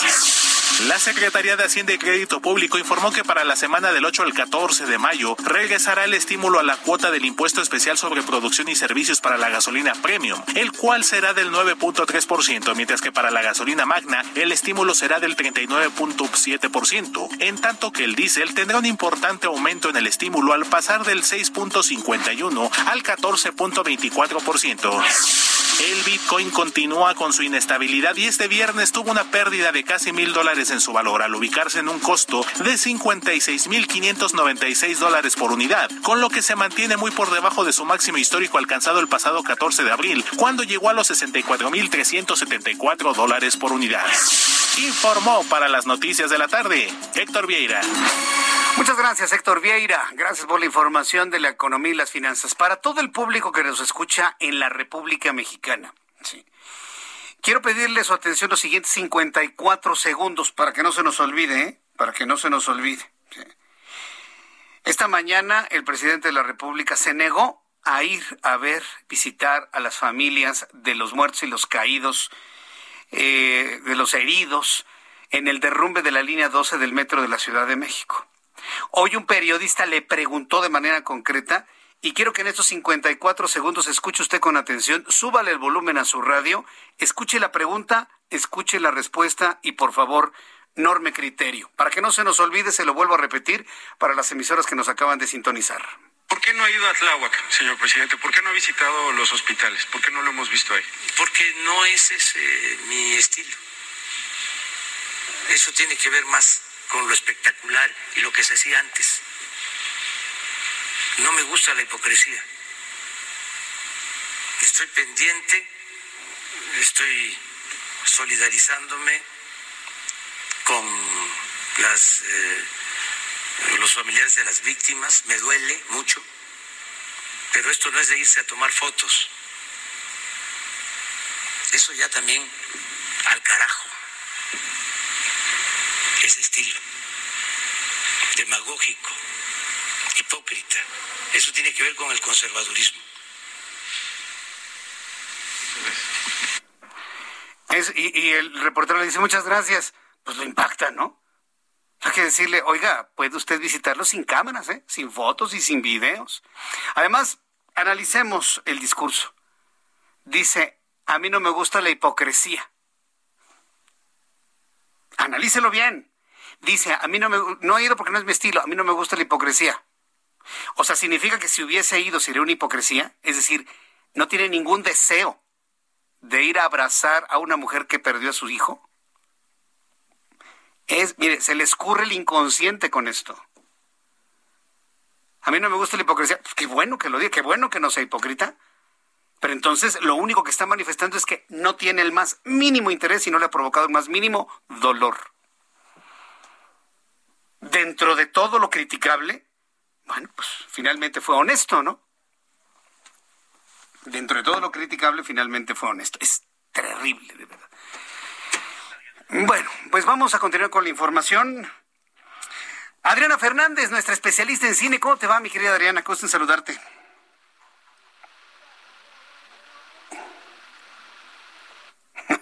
bueno. Ahorita le vamos a volver a marcar y si no nos da tiempo, entonces la ponemos después de, de los anuncios porque ya vienen los mensajes. Voy a platicar con Adriana Fernández, nuestra especialista en cine, luego, luego después de los mensajes y en unos instantes también le voy a tener los números de COVID-19. También me parece que es importante que estemos ya al tanto de lo que sucede en materia de COVID-19 en unos instantes más, una vez que fluya toda esta información que luego nuestros compañeros. Aquí lo tenemos, muchas gracias. Bueno, números de COVID-19, la Secretaría de Salud informa que al día de hoy, viernes, eh, se han sumado a la lista de personas contagiadas por COVID 3.043 para dar un total de 2.361.874 mexicanos transmitidos de manera acumulada por COVID-19. De funciones, 218.657 personas muertas en total, mexicanos muertos en total. De ayer al día de hoy se sumaron 484 personas fallecidas más. En total, el índice de letalidad 9.25. Volvió a subir el índice de letalidad. Yo pensé que yo tenía esperanza de que ayer que fue 3.24, pues ya esta cifra y fuera hacia abajo. Yo tenía esa esperanza. Mire, yo quiero que usted y yo empecemos a tener una vida pues más alejada de COVID, pero Seguimos conociendo personas que se contagian, seguimos conociendo de funcionarios públicos que anuncian que tienen el COVID-19 y parece que esto no cesa. Y si tomamos en cuenta las nuevas variantes que han empezado a surgir por ahí, bueno, pues esto parece que le, cuesta todavía mucho trabajo ceder. Ahí están finalmente los datos de COVID-19. Son las 7.23, las 7.23 horas del centro de la República Mexicana. La sala especializada del Tribunal Electoral del Poder Judicial de la Federación otra vez ha emitido un exhorto al presidente de este país para que se adhiera a los parámetros de la propaganda gubernamental. Otro regaño más. Y lo siguen regañando. ¿Por qué? Porque no respeta la ley. De que no tiene que hacer proselitismo, ni tiene que estar apoyando, ni tiene que estar haciendo campaña de sus conferencias matutinas. Al resolver una queja del PRD por la emisión de su informe de gobierno por 100 días de su tercer año de gobierno, la autoridad electoral determinó que si bien no fue un acto de difusión del mandatario, sí constituyó un hecho de propaganda gubernamental. Otra vez lo regañaron y le están pidiendo que se ciña los parámetros que se establecen en los tiempos de campaña para poder garantizar la equidad en la contienda. Voy a los anuncios, después de los mensajes, le tengo todas las recomendaciones de cine. Después de la entrega de los Óscares, claro, claro está, le tendré más información, más entrevistas. Platicaré con Fernanda Rivera, directora general de Seguridad Vial y Sistemas de Movilidad Urbana Sustentable. Hablaremos de más eh, protocolos para mantener una sana distancia y una sana convivencia entre la movilidad en la Ciudad de México. Todo esto después de los anuncios. Escuchas a Jesús Martín Mendoza con las noticias de la tarde por Heraldo Radio, una estación de Heraldo Media Group. Heraldo Radio, la HCL se comparte, se ve y ahora también se escucha.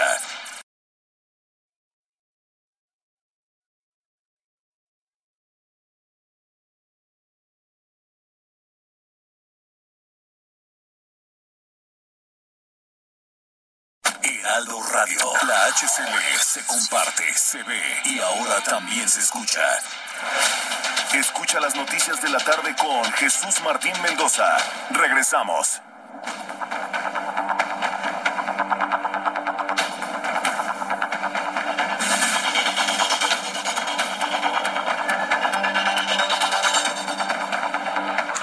Son las siete y media, las 19 horas con 30 minutos, hora del centro de la República Mexicana. Tengo en la línea telefónica Fernanda Rivera, ella es directora general de Seguridad Vial y de Sistemas de Movilidad Urbana, Urbana Sustentable. Ante los hechos eh, ocurridos en el metro el pasado lunes, ahí en la línea 12, todos lo conocemos, el servicio emergente de transporte se activó desde la madrugada del martes para brindar un servicio oportuno a las personas que utilizaban esa línea del metro. Mire, esa línea del metro, la línea 12, va a quedar cerrada, yo pienso, otros dos años más, por lo menos, ¿eh? Por lo menos ese tramo, sí. ¿eh? al momento se cuenta con casi 500 unidades de la red de movilidad integrada por otras unidades de transporte concesionado del Estado de México, hay Turibús, Capital Bus, ADO, TBR, así como unidades del servicio de la Secretaría de Seguridad Ciudadana. Eh, Fernanda Rivera, me da mucho gusto saludarte, bienvenida. Hola Jesús Martín, muchas gracias como cada viernes que me toca estar. Gracias por el espacio a ti y al auditorio. Oye, qué impacto lo ocurrido el lunes pasado. ¿no? Digo, hemos conocido la historia en materia de movilidad. Yo creo que ha sido el desastre más grave en los últimos años, si no es que vaya en toda la historia del, sistema de transporte colectivo metro y ha tenido su complicación, ¿no? Echar a andar un sistema que sustituya a esta importantísima línea 12 del metro. ¿Cómo lo están haciendo, Fernanda? Coméntanos.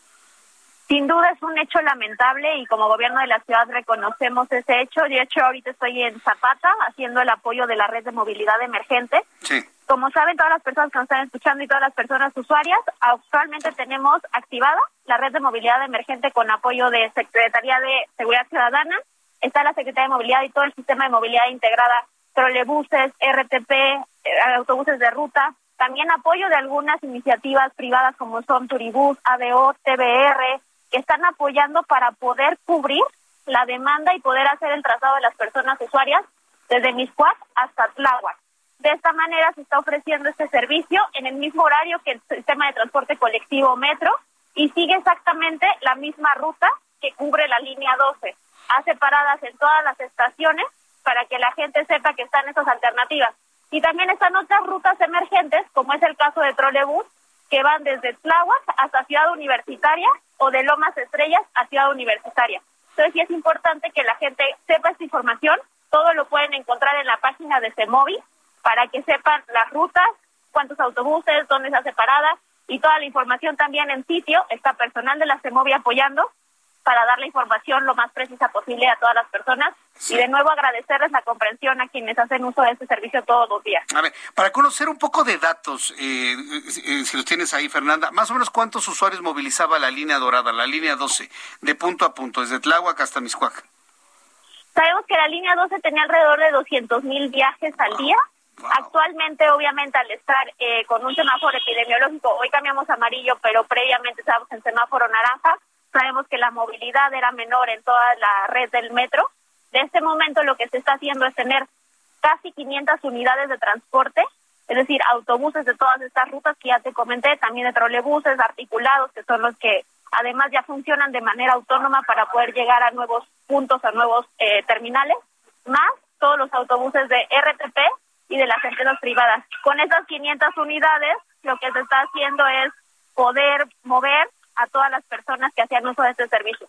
El servicio comienza desde las 5 de la mañana, es decir, cuando comienza el metro de lunes a viernes, y termina la última corrida a las 12 de la noche para todas las personas que hacen ese último traslado en transporte público. Fíjate, yo, no tendría datos o, base, ¿no? Como para dudar del dato que tú tienes ahí de 200 mil usuarios en la línea 12, pero tomando en cuenta la cantidad de personas que viven en la zona de Tláhuac, se me antoja difícil creer que sean 200 mil, pueden ser más. Fíjate, yo sabía que es un, era una línea que siempre iba hasta el tope, pero con una cantidad impresionante de gente a toda hora.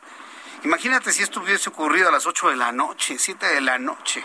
Ocurrió a las diez y media cuando ya casi no había nadie, pero imagínate a las ocho, ocho y media. Yo sabía que es una línea muy, muy solicitada, con gran afluencia.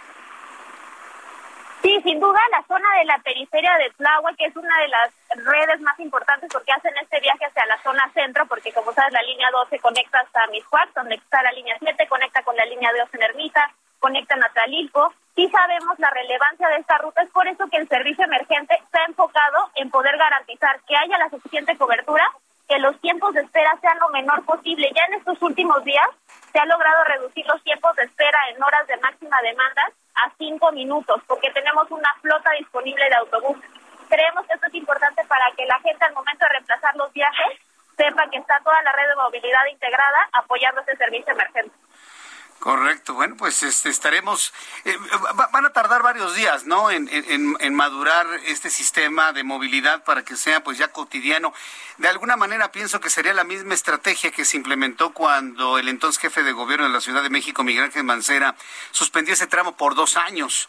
Eh... Ahorita la red ya está funcionando de una manera mucho más adecuada porque ¿qué estamos haciendo? Primero, tener suficientes unidades en horas de máxima demanda para que ya haya unidades esperando o una vez que la gente comienza a arribar a los puntos centrales, por ejemplo, como son las terminales en la mañana de Tláhuac y Tezonco, o como son en la tarde, Miscuac y Zapata.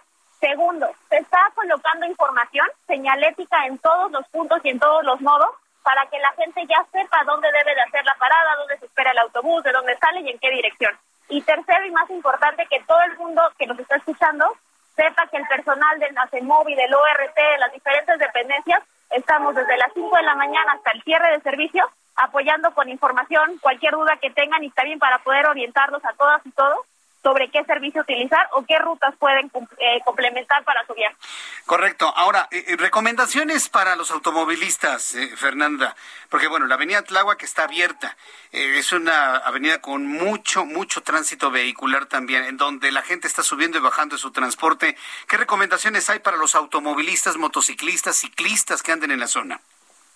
Gran mensaje que nos da la oportunidad de poder dar a toda la audiencia a todas las personas que utilizan un automóvil les recordamos, por favor, mantener libre el carril de extrema derecha. Es decir, para cualquier ascenso y descenso, Avenida Tláhuac no se pueden estacionar. Nos está apoyando la Secretaría de Seguridad Ciudadana para poder liberar esta vialidad que es la columna vertebral del transporte a la zona de Tláhuac.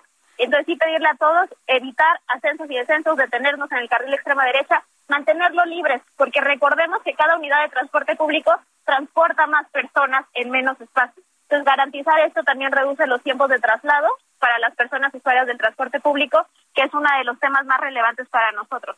También, de la misma forma, a todas las personas que están haciendo hoy uso del servicio emergente, agradecerles por la paciencia y la comprensión, porque estamos trabajando para que esto sea uno de los, un buen servicio para reemplazar los viajes que se hacían cotidianamente. Correcto, pues Fernanda Rivera, me dio mucho gusto saludarte en este viernes. Hoy con información muy puntual, muy útil para que las personas puedan utilizar su transporte para quienes van o vienen desde Tláhuac. Muchas gracias, nos saludamos el próximo viernes, Fernanda. Como siempre, gracias a ti, Jesús Martín, y recordarle a todas que en la página de la Secretaría de Movilidad y en las redes sociales se encontrarán toda la información en tiempo real. Me parece muy bien. Ahí estaremos consultando a la Secretaría de Movilidad a través de Internet. Gracias, Fernanda. Gracias, Jesús Martín. Buenas tardes. Buenas tardes, que te vaya muy bien. Entonces, ¿qué es lo que hay que hacer? Automovilistas que van por la avenida Tláhuac, olvídense de utilizar el carril de la derecha. No se pueden estacionar, no pueden esperar personas, tienen que dejarlo libre para que el transporte de pasajeros emergente pueda funcionar de manera eh, eficiente y de esta manera las personas que necesitan llegar a sus trabajos o que necesitan llegar a sus casas lo hagan con mayor velocidad. Vamos ayudándonos todos eh, mostremos que automovilistas, motociclistas y ciclistas podemos tener juntos un comportamiento ejemplar en esta avenida que ha vivido los peores momentos de su historia. Seamos solidarios. Yo, yo le invito a, que, a hacer un llamado a ser solidarios. Mire, la palabra está desgastadísima. Solidaridad desde el tiempo de Carlos Salinas de Gortari, la palabrita quedó desgastadísima pero es poderosa, es una palabra poderosa, ser solidarios. ¿Qué es ser solidario? Ponerse los zapatos del otro, hacer lo que nos gustaría que hicieran con nosotros, tratar a los demás como nos gustaría que nos trataran a nosotros. Por eso a mí me ha enojado muchísimo el comentario del presidente de que mandó al carajo a las personas que hubiesen querido una palabra de apoyo, porque eso no es hacer lo que quisieran, quisieran con nosotros. Entonces nosotros como ciudadanos vamos a mostrarle y enseñarle a este señor que nosotros sí podemos ser solidarios, que nosotros sí podemos pensar en los demás, que como sociedad sí podemos apoyar al que ha caído en desgracia como ocurrió el pasado lunes. Vamos a darle una lección de que este país es mucho más grande y más poderoso que él. Son las 7.40, las 7.40 hora del centro de la República Mexicana. Adriana Fernández, qué gusto me da saludarte. Hace tiempo que no te escuchábamos. Mira que la agenda informativa ha estado tremenda, pero bienvenida al Heraldo Radio, como siempre, mi querida Adriana. ¿Cómo estás? Cortando la llamada. ¿Se te está cortando la llamada? ¿Me escuchas? Sí, yo te escucho perfectamente bien. ¿Tú cómo me oyes? Adriana, a ver, vuelve a marcar, ¿no? Y, la, conectamos directa a WhatsApp a ver si podemos tener esa posibilidad es que luego, fíjese, luego las líneas, sobre todo en viernes, como que se saturan muchísimo. Entonces, como tenemos saturación de líneas telefónicas, vamos a probar línea internet a través de la aplicación WhatsApp, que ha resultado, pues, extraordinaria, ¿no? La verdad es que se ha convertido en una muy buena alternativa. Claro, cuando hay muy buena velocidad, este, tanto de quien llama como de quien recibe en cuanto a Internet. ¿Está, está listo? Tú me avisas. Adriana Fernández, nuestra especialista en cine. ¿Cómo estás, Adri? Ay, ¿qué tal, Jesús Martín? ahora sí, ya. Ahora sí, ¿verdad? Ya conectados, por fin. Me parece muy bien. Hoy hace mucho tiempo que no te, no te escuchábamos. Hemos tenido una agenda noticiosa muy intensa, pero me da mucho gusto saludarte nuevamente aquí en el Heraldo Radio, Adriana. Ay, pues a mí ya sabes que es un gusto siempre, mi querido Jesús Martín, y pues muy lista para participar. Perfecto, muy bien. Platícanos, ¿qué es, ¿cuáles son las recomendaciones para disfrutar este fin de semana? Luego de una semana muy intensa, podernos relajar un poco, mi querida Adriana. Totalmente, Jesús Martín. Creo que todos estamos necesitados de, de un espacio de, pues, de distracción, de, de, entretenimiento. Y hay una película, Jesús Martín, que se puede ver en cines que se llama Nadie es una cinta interpretada por el actor de la serie, eh, mejor llamemos a Saúl o Better Call Saul, que se llama Bob Odenkirk. Este actor hace el papel de Hodge Mansell, quien es pues un hijo de vecino literal, ¿no? Tiene su rutina, todas las mañanas se va a trabajar, hace ejercicio, una vida que parece no tener mayor consecuencia pero nos damos cuenta que pues en realidad Hodge tiene como una doble personalidad y pues esta personalidad va a salir a flote. Y fíjate que es una película bastante animada en el sentido de que te entretiene mucho, a pesar de que es violenta, es un poco estilo John Wick, las películas de John Wick con Keanu Reeves, eh, Jesús Martín, si conoces esta saga, pues es algo parecido a esas y a las de Liam Neeson de Búsqueda Implacable, ¿no? De esas de que te encontraré y te mataré, ¿no? Pero fíjate que aquí se ve todavía más real por lo mismo de que él no es ningún galán, no es, no tiene ese glamour de Keanu Reeves o la estatura de Liam Neeson, entonces como que es bastante creíble el personaje. A mí me gustó mucho esta película de Nadie, o sea, precisamente el, nombre nos lo dice todo, ¿no? Esta, este señor era un aparentemente un don nadie, muy entretenida, y le voy a dar tres estrellas y media, Jesús Martín. muy palomera, pero muy divertida. Sí, sí, sí. Nadie, con tres estrellas y media, bueno, pues ya, ya garantiza, Adriana. segunda recomendación para este fin de semana, Adri. La segunda, Jesús Martín, es una serie que se puede ver en Netflix que se llama La Serpiente. Fíjate que es una serie verdaderamente fascinante. Es una miniserie, es decir, no, no va a tener una segunda temporada. Nos cuenta la historia verdadera de un tal Alain Gauthier que vivía en Bangkok y traficaba con gemas. Y pues él se aprovecha de todos los jóvenes que se van de mochilazo, estos en los años 70, que pues cargan con mucho dinero en efectivo o de cheques de viajero que se usaban en aquel entonces. Y fíjate que es una serie muy interesante porque está muy bien adaptada a los años 70, la moda, los peinados, los coches y demás y también es como una especie de intriga internacional porque te lleva de Bangkok a India, te lleva a Cachemira, Nepal, a muchos lugares exóticos, digamos, de Oriente. Y sobre todo que está basada en hechos reales, Jesús Martín. Verdaderamente interesante esta serie de la serpiente que eh, protagoniza un actor, de hecho, que de origen eh, musulmán, pero francés, ¿verdad? De, nacionalidad francesa, que se llama Tahar Rahim, y su pareja la hace Jenna Coleman, esta actriz inglesa. Muy buena opción para ver en casa, Jesús Martín, ocho capítulos, y le voy a dar tres estrellas a La Serpiente. Tres estrellas eh, para La Serpiente. Digo, para los que nos gustan las series, bueno, pues la verdad es que sí, sí se me antoja, ¿eh? Ver La Serpiente más que está basada, te digo, en hechos reales y tienen pues como que una adaptación muy, buena de, de, los años 70, de peinados, moda, pero sobre todo la historia. De verdad dice uno cómo la, la realidad siempre supera la ficción, querido Jesús Martín, pero está entretenida, ¿eh? muy, muy entretenida. La verdad es que es una buena recomendación también para este fin de semana.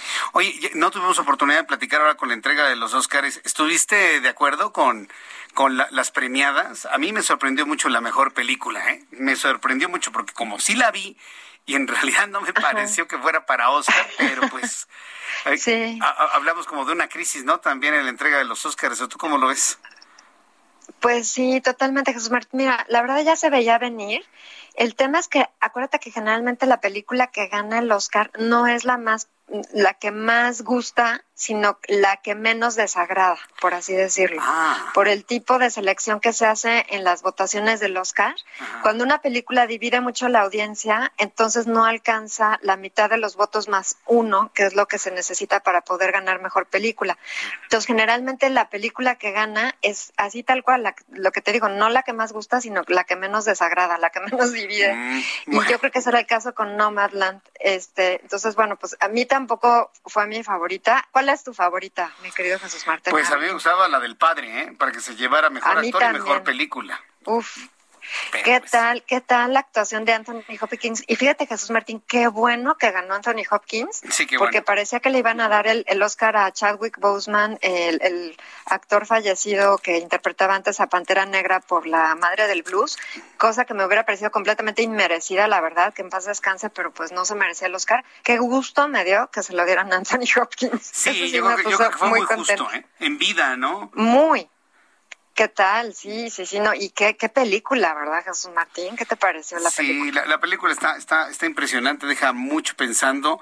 Este, sí, por momentos se, se me hizo algo lenta, pero este, también este, me quedó claro que era pues la visión del, del- de la mente en deterioro, ¿no?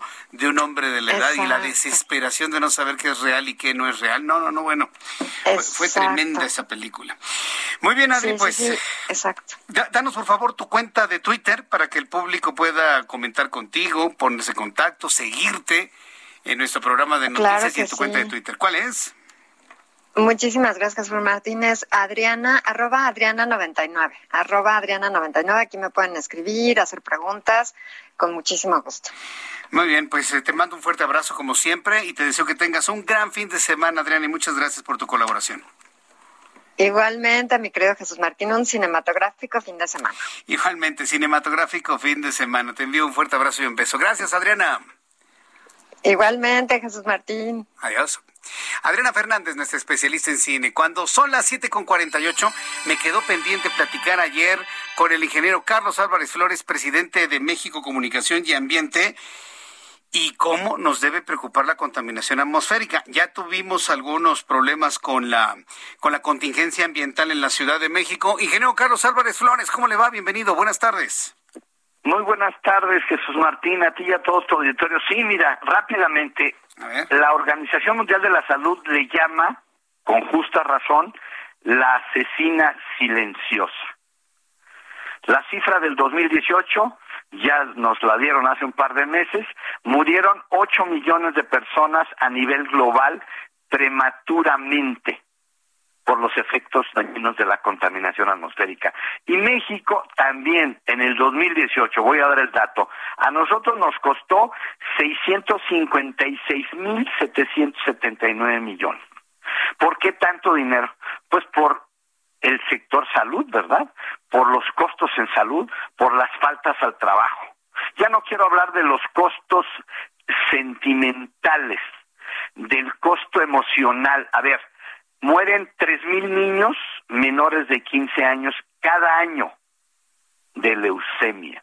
O sea, perder un hijo a los 18 años, digo, a los 12 años, por leucemia te genera pues una angustia, un dolor enorme. Eso no está contabilizado en los millones de dólares que te estoy diciendo. Treinta y tantos mil millones de dólares le cuesta a México la contaminación atmosférica y el 85%, aquí es lo más importante, el 85%, de acuerdo con las evaluaciones recientes de universidades europeas sobre cuáles son las fuentes de contaminación más tóxica que más nos envenena, es la quema de los combustibles fósiles en todas sus manifestaciones, desde la gasolina o gasolinas, el mismo gas, por supuesto el diésel y por supuesto el papá de todos, el diablo, este sí es el diablo para que veas, se llama combustóleo.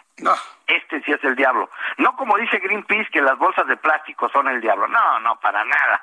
Las bolsas de plástico no son el diablo. El diablo se llama combustóleo. Y la lluvia ácida de la que nadie habla, te voy a platicar. Nosotros tenemos lluvia ácida las 24 horas, bueno, vamos a decir, 20 horas al día de todo el año en todo el país, sobre todo alrededor de las termoeléctricas, alrededor de las refinerías chatarras, así les digo yo, ¿verdad? Seis refinerías chatarras que tienen, la más joven tiene 60 años, la más jovencita. Entonces, ese es el tema. El tema se llama contaminación atmosférica. 12 millones de mexicanos con insuficiencia renal, 8 millones de mexicanos con asma, 6 millones de mexicanos con eh, eh, alergias.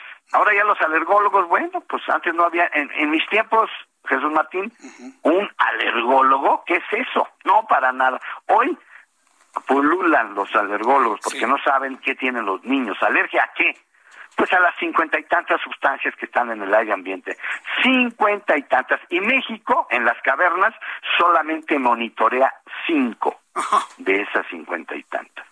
Nadie gasta en el monitoreo y nadie gasta en las energías verdes, especialmente este gobierno que no quiere, no le gusta los ventiladores, así dijo el señor presidente, ¿verdad? Cuando dijo de los aerogeneradores que hacían el paisaje, así nos dijo el presidente. Entonces, México está hoy pagando con enfermedades, con dolor, con angustia y con mucho dinero. Treinta y tantos mil millones de dólares en un año. Nadie. Bueno, solamente China y la India están igual o peor que nosotros.